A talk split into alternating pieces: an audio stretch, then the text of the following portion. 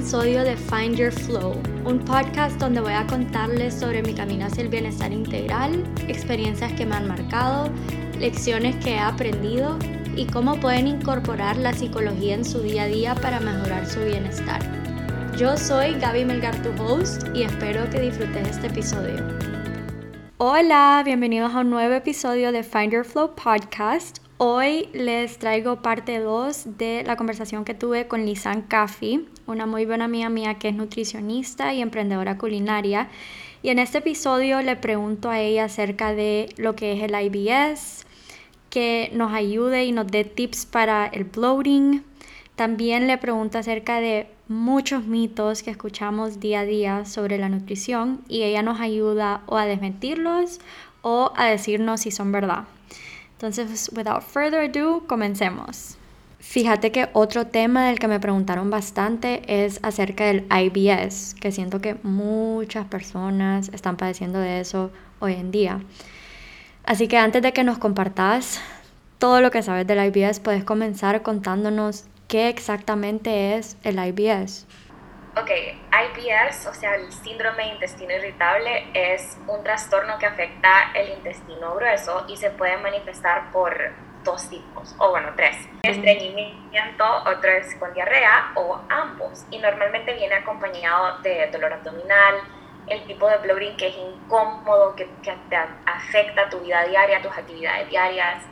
Y mm, bueno, siento que es tan popular hoy en día que muchas personas tratan de, diagnosticarse a sí mismas. Entonces, lo primero que voy a decir es que es importante obtener un diagnóstico adecuado, ¿verdad? Entonces, si visitas a un doctor y vamos a tratar de eliminar todas las razones que pueden estar causando estos síntomas, porque lo que pasa con IBS o con el síndrome de intestino irritable es que comparte síntomas con un montón de otras enfermedades o trastornos.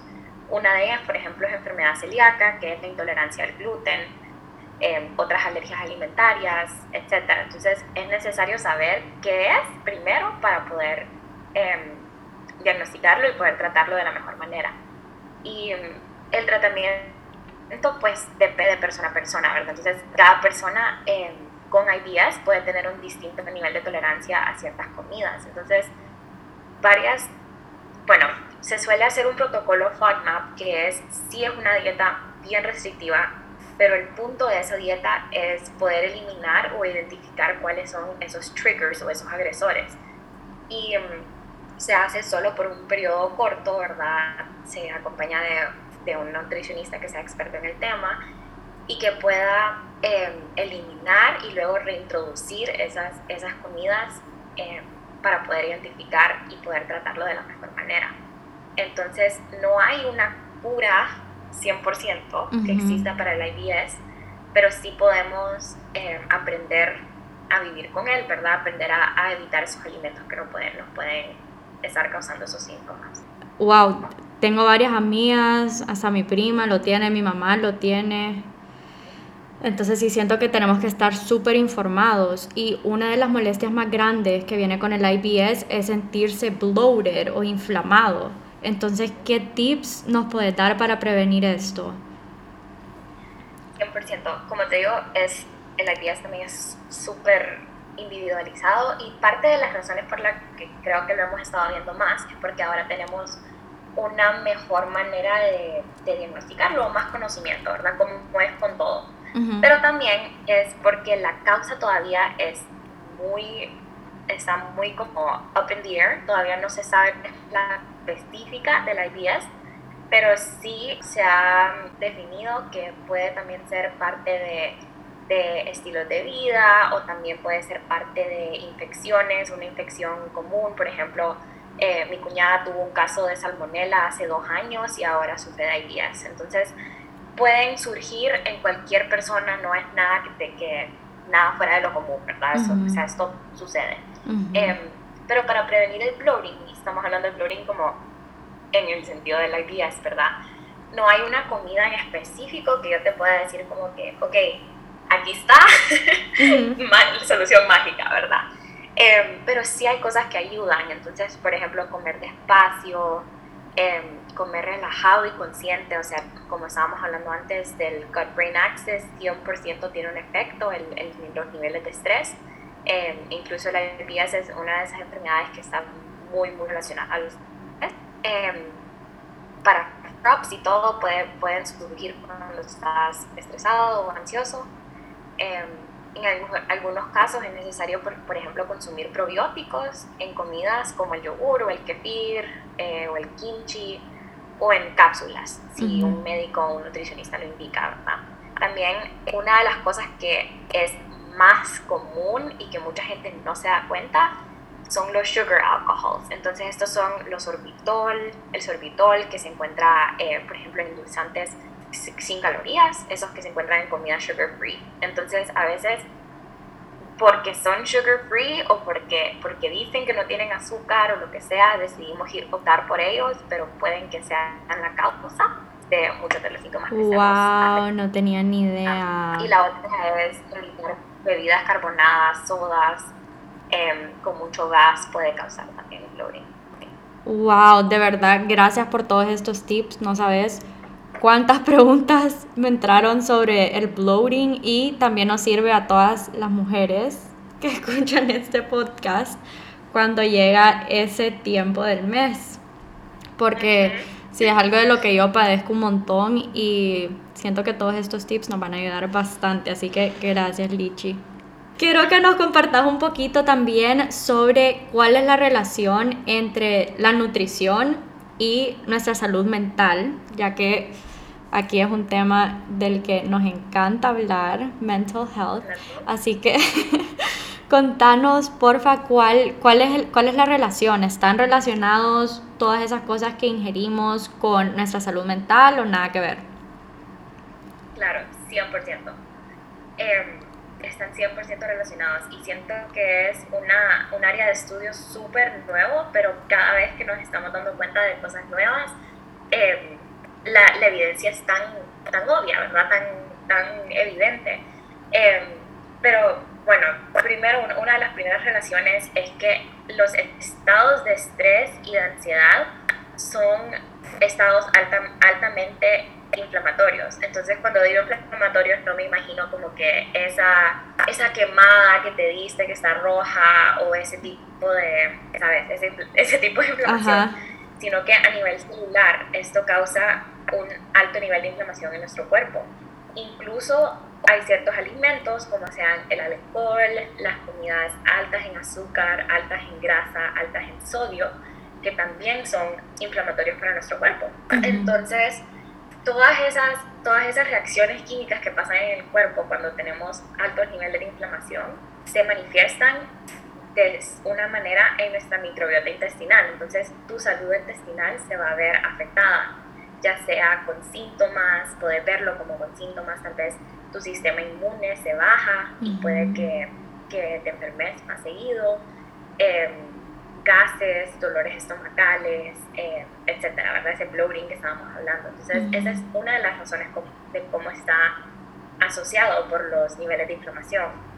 También, on the other side, al otro lado de la, de la moneda, tenemos alimentos que son, tienen el efecto opuesto, ¿verdad? Entonces tienen esa, esa tendencia de, de, afectar o de apoyar nuestra salud mental. Entonces hay alimentos que solo simple y sencillamente nos dan felicidad, ya sea em, el chocolate, el café, por ejemplo, esos alimentos que son el chocolate. Omega 3, exacto. El chocolate es mi vida. Yo creo que no puedo pasar ni un día sin comer chocolate. Me encanta. Soy fan. Lo amo y, sus beneficios son endless, ¿verdad? Bueno, si estamos hablando de chocolate bajo en azúcar también, ¿verdad? Porque todo en exceso es malo, solo digamos eso.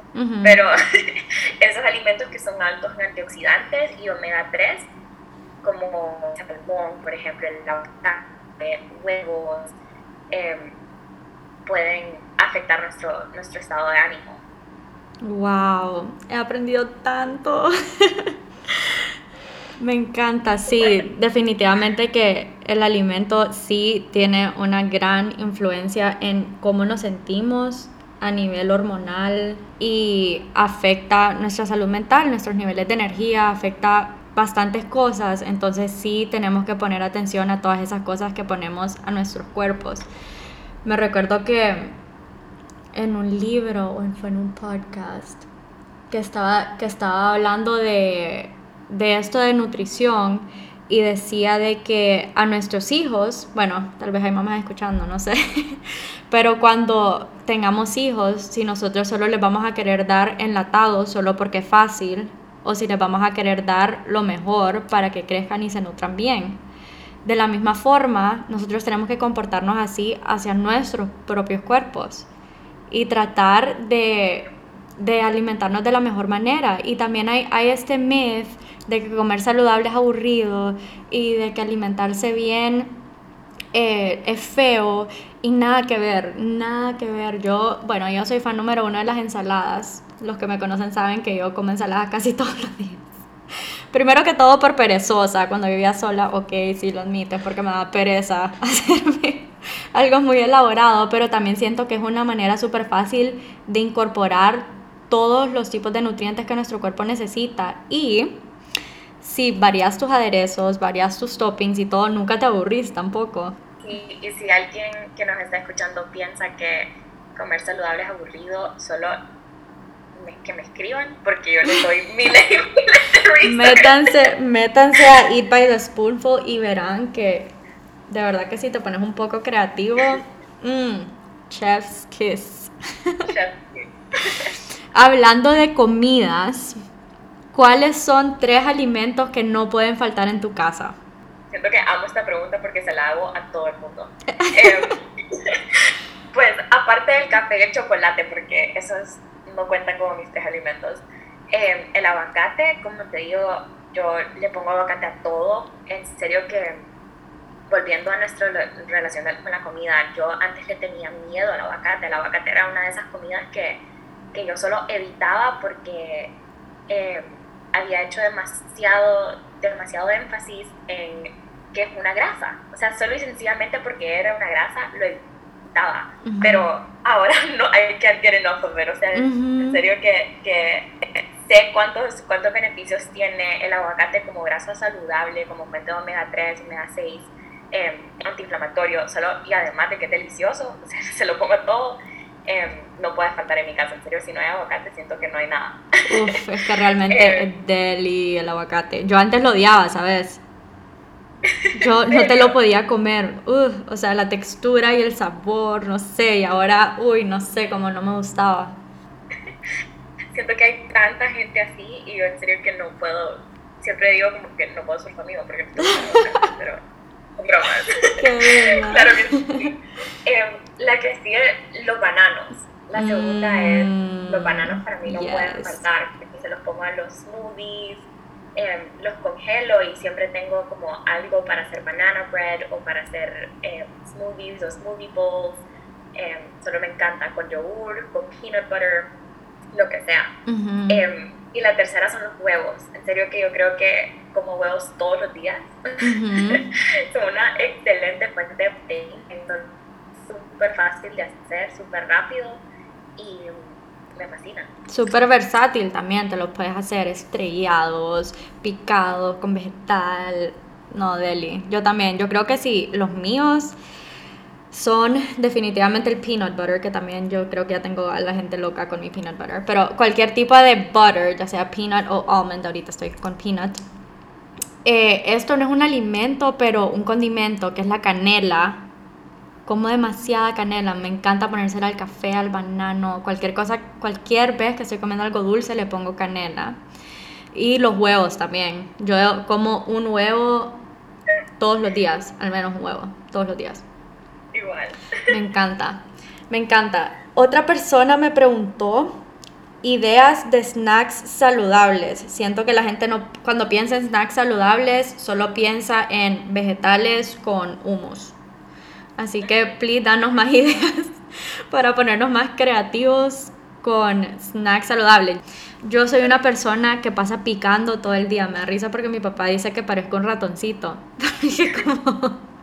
porque como como cinco veces al día, pero es que no sé, me, me, gusta comer como por poquitos y soy full de snacks, así que porfa ayúdame que yo también siento que no paso de lo mismo. Yo, yo también soy súper, súper snacker, me encanta, me encanta, siempre tengo una merienda, bueno, dependiendo de la hora que me despierte, eh, tengo una merienda en la mañana y una en la tarde y a veces una hasta después de cenar, dependiendo de la hora que me duerma. Pero, y también siento que es como súper tabú que la gente piensa que solo puedes comer tres veces al día o incluso solo dos, porque hay gente que, que se salta el desayuno o que se salta la cena, lo que sea. Pero la verdad es que cada quien es distinto, cada persona es totalmente diferente en lo personal yo necesito 5 a 6 comidas al día, sean más pequeñas o más grandes, lo que sea. Ah, y cada día es distinto, o sea, dependiendo de cómo está mi apetito y cómo, cómo están mis niveles de energía, ¿verdad? Pero... También, siento que eso es tan importante, de que cada día es diferente, o sea, hay días que yo me levanto con un hambre, que mi mamá se asuste, me dice, niña, todo eso te vas a comer. Y, me lo termino todo y a veces hasta me quedo con hambre. Y hay días que no y solo me como algo chiquito. Es, eso. O sea, cuando de verdad come, aprendes a comer intuitivamente, de verdad aprendes a escuchar tu cuerpo. Y es tan importante eso, que es otro problema que creo que, que pasa con las dietas que son súper así de by the book, que te dicen cada día vas a comer tanta comida medida así. Pero tu cuerpo, o sea, yo digamos, que yo me encanta hacer ejercicio, pero hay días que yo hago HIT y entonces me hago una hora de HIT, pero hay días que me hago media hora y hay días que solo hago pilates y hay días que solo camino. Obviamente no vas a tener la misma hambre todos los días. Entonces, sí. Pero bueno, comencemos con las ideas de sexo saludable. Eh, bueno, uno de mis favoritos es yogur y me encanta, me encanta hacer mi propia granola en casa le pongo granola, le pongo fruta, le pongo un poco de miel, a veces le pongo coco o chocolate chips, eh, mm. depende de lo que tenga a mano ese día, eh, pero el yogur 100%. Y soy de las que come yogur sin, sin sabor porque me gusta yo ponerle el sabor. Ah, soy igualita. ok, perfecto. No, pero, pero mi papá cuando lo probó casi me lo no le gustó para nada, pero bueno. Pero bueno, el, el yogur sin azúcar también, perdón, el sin sabor, lo puedes combinar y hacer savory, puedes hacer salsas, puedes hacer lo Exacto. Que sea. ¿Para qué comprar dos yogures si puedes comprar uno? Yes. Em, el siguiente es smoothies. Por ejemplo, a mí que me gusta correr y especialmente con estos calores, lo único que se me, se me antoja después de correr es un smoothie o un smoothie bowl. Em, y solo es una manera excelente de usar como ponerle más porciones de frutas y verduras a tu día sin darte cuenta, ¿sabes? Em, la otra es solo tu mantequilla de maní o de, de almendras con cualquier fruta o con toast o con lo que sea, solo combinarlo con todo. Em, yo me encanta hacer estos banana boats que parto un banano a la mitad y a una mitad le pongo peanut butter y a la otra le pongo yogur y después solo lleno de toppings como uh. granola o le pongo fruta, blueberries, me encanta. Y de ahí para los que les gusta lo salado, eh, el famoso veggies con hummus, tu con aguacate y con feta. Qué rico. También como atún. Yo soy cero de atún, pero mucha gente le fascina. Ay, a mí me encanta. Sí, oh, me acuerdo cuando estaba pequeña mi mamá hacía pasta de pollo y me encantaba. Solo Qué rico. crema de pollo con sándwich, con pan, me encanta. Ay, no, ya me dio hambre. a mí también, ya que lo estoy hablando. Ay, wow, gracias. De verdad necesitaba esas ideas porque como te digo, no paso de lo mismo. Otra pregunta que te quería hacer antes de que me despida de vos es sobre nuestro peso porque siento que todas, sobre todo las mujeres, tenemos este hábito de estarnos pesando todas las mañanas. Y en mi caso, yo tengo dos súper buenas amigas de la U que estamos también en, este, en esta journey de tratar de, mejorar nuestra salud y, nuestro bienestar. Teníamos un grupo las tres y un día decidimos ya dejar de pesarnos y me dijeron como que esconde tu pesa. Y lo liberating que fue no dejar que un número cada mañana me dijera, o sea, porque es que para qué, cabal ayer lo estaba hablando con mi mami, de mami, si nosotras comemos balanceado, ¿por qué nos tenemos que pesar. Si, si ya sabemos que comemos bien, si ya sabemos que somos personas activas, o sea, ¿por qué vamos a dejar que un número en una pesa determine cómo comenzamos nuestro día? Entonces, ¿nos puedes compartir un poquito de qué, o sea, qué otras cosas afectan tu peso? ¿Por qué esto no debería de ser un enfoque? ¿Y por qué no es bueno eso de pesarse todos los días?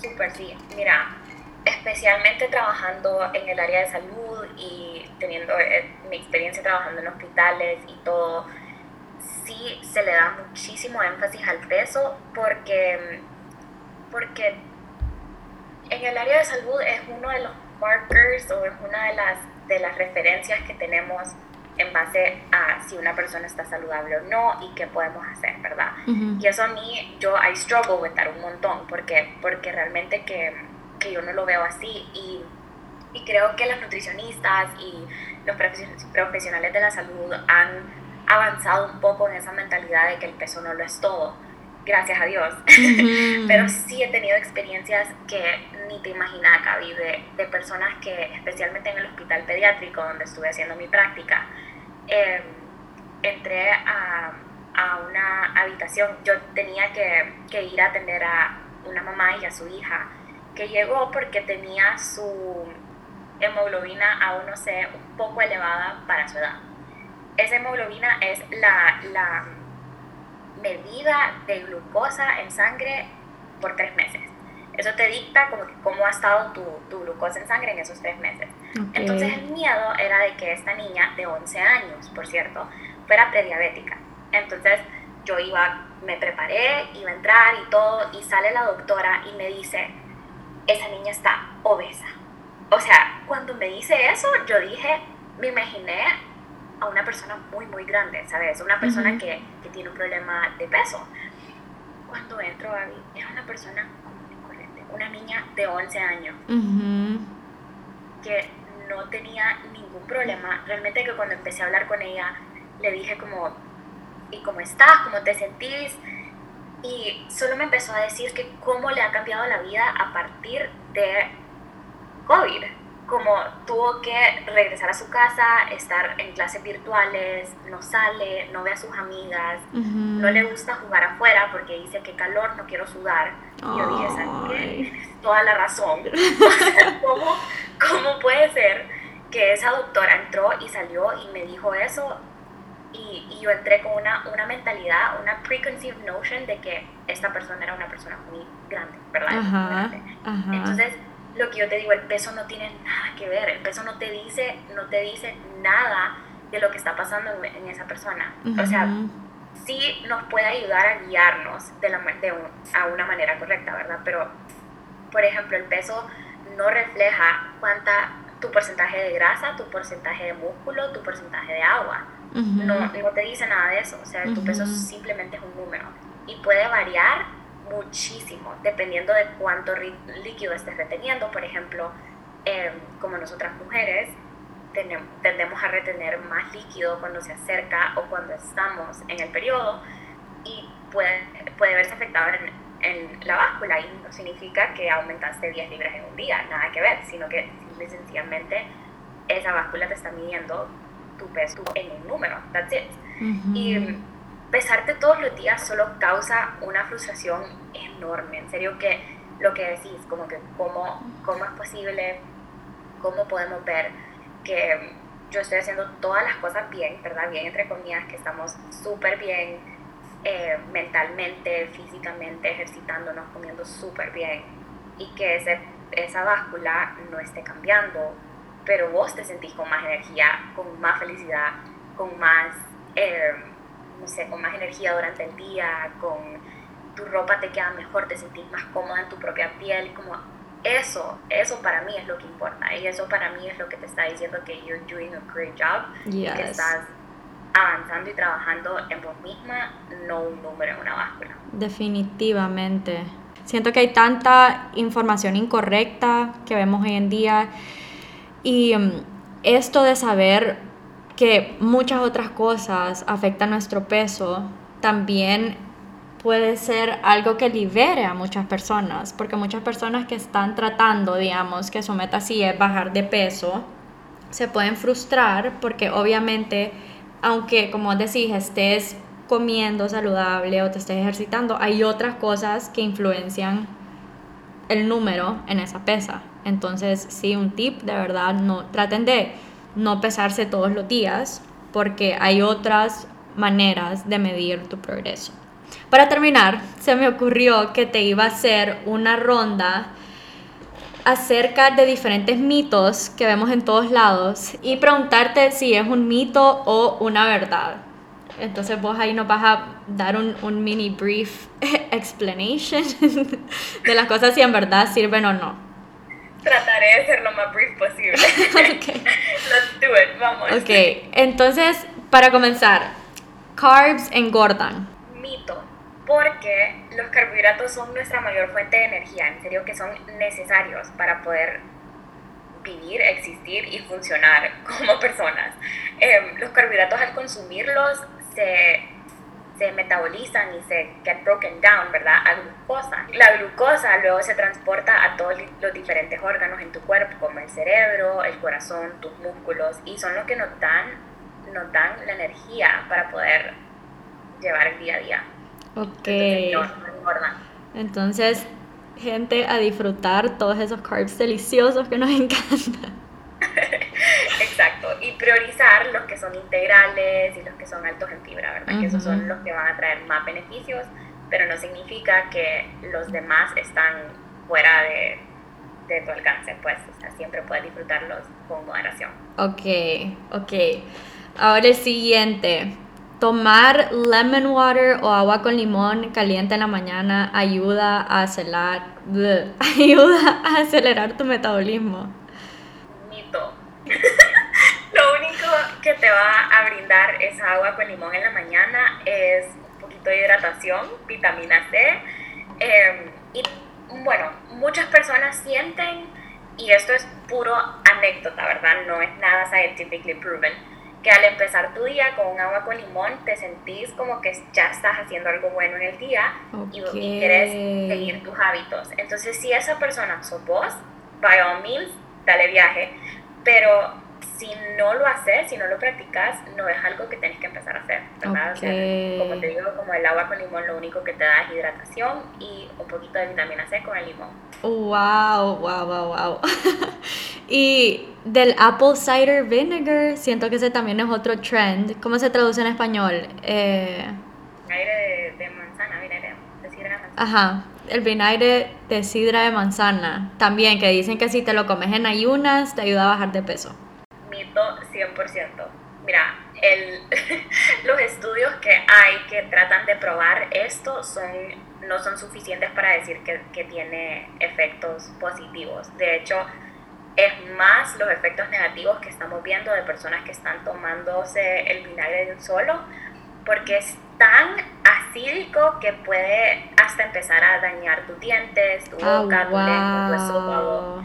Entonces realmente que si no es una práctica que practicas ya, no empeces a hacerlo. Ok, ok.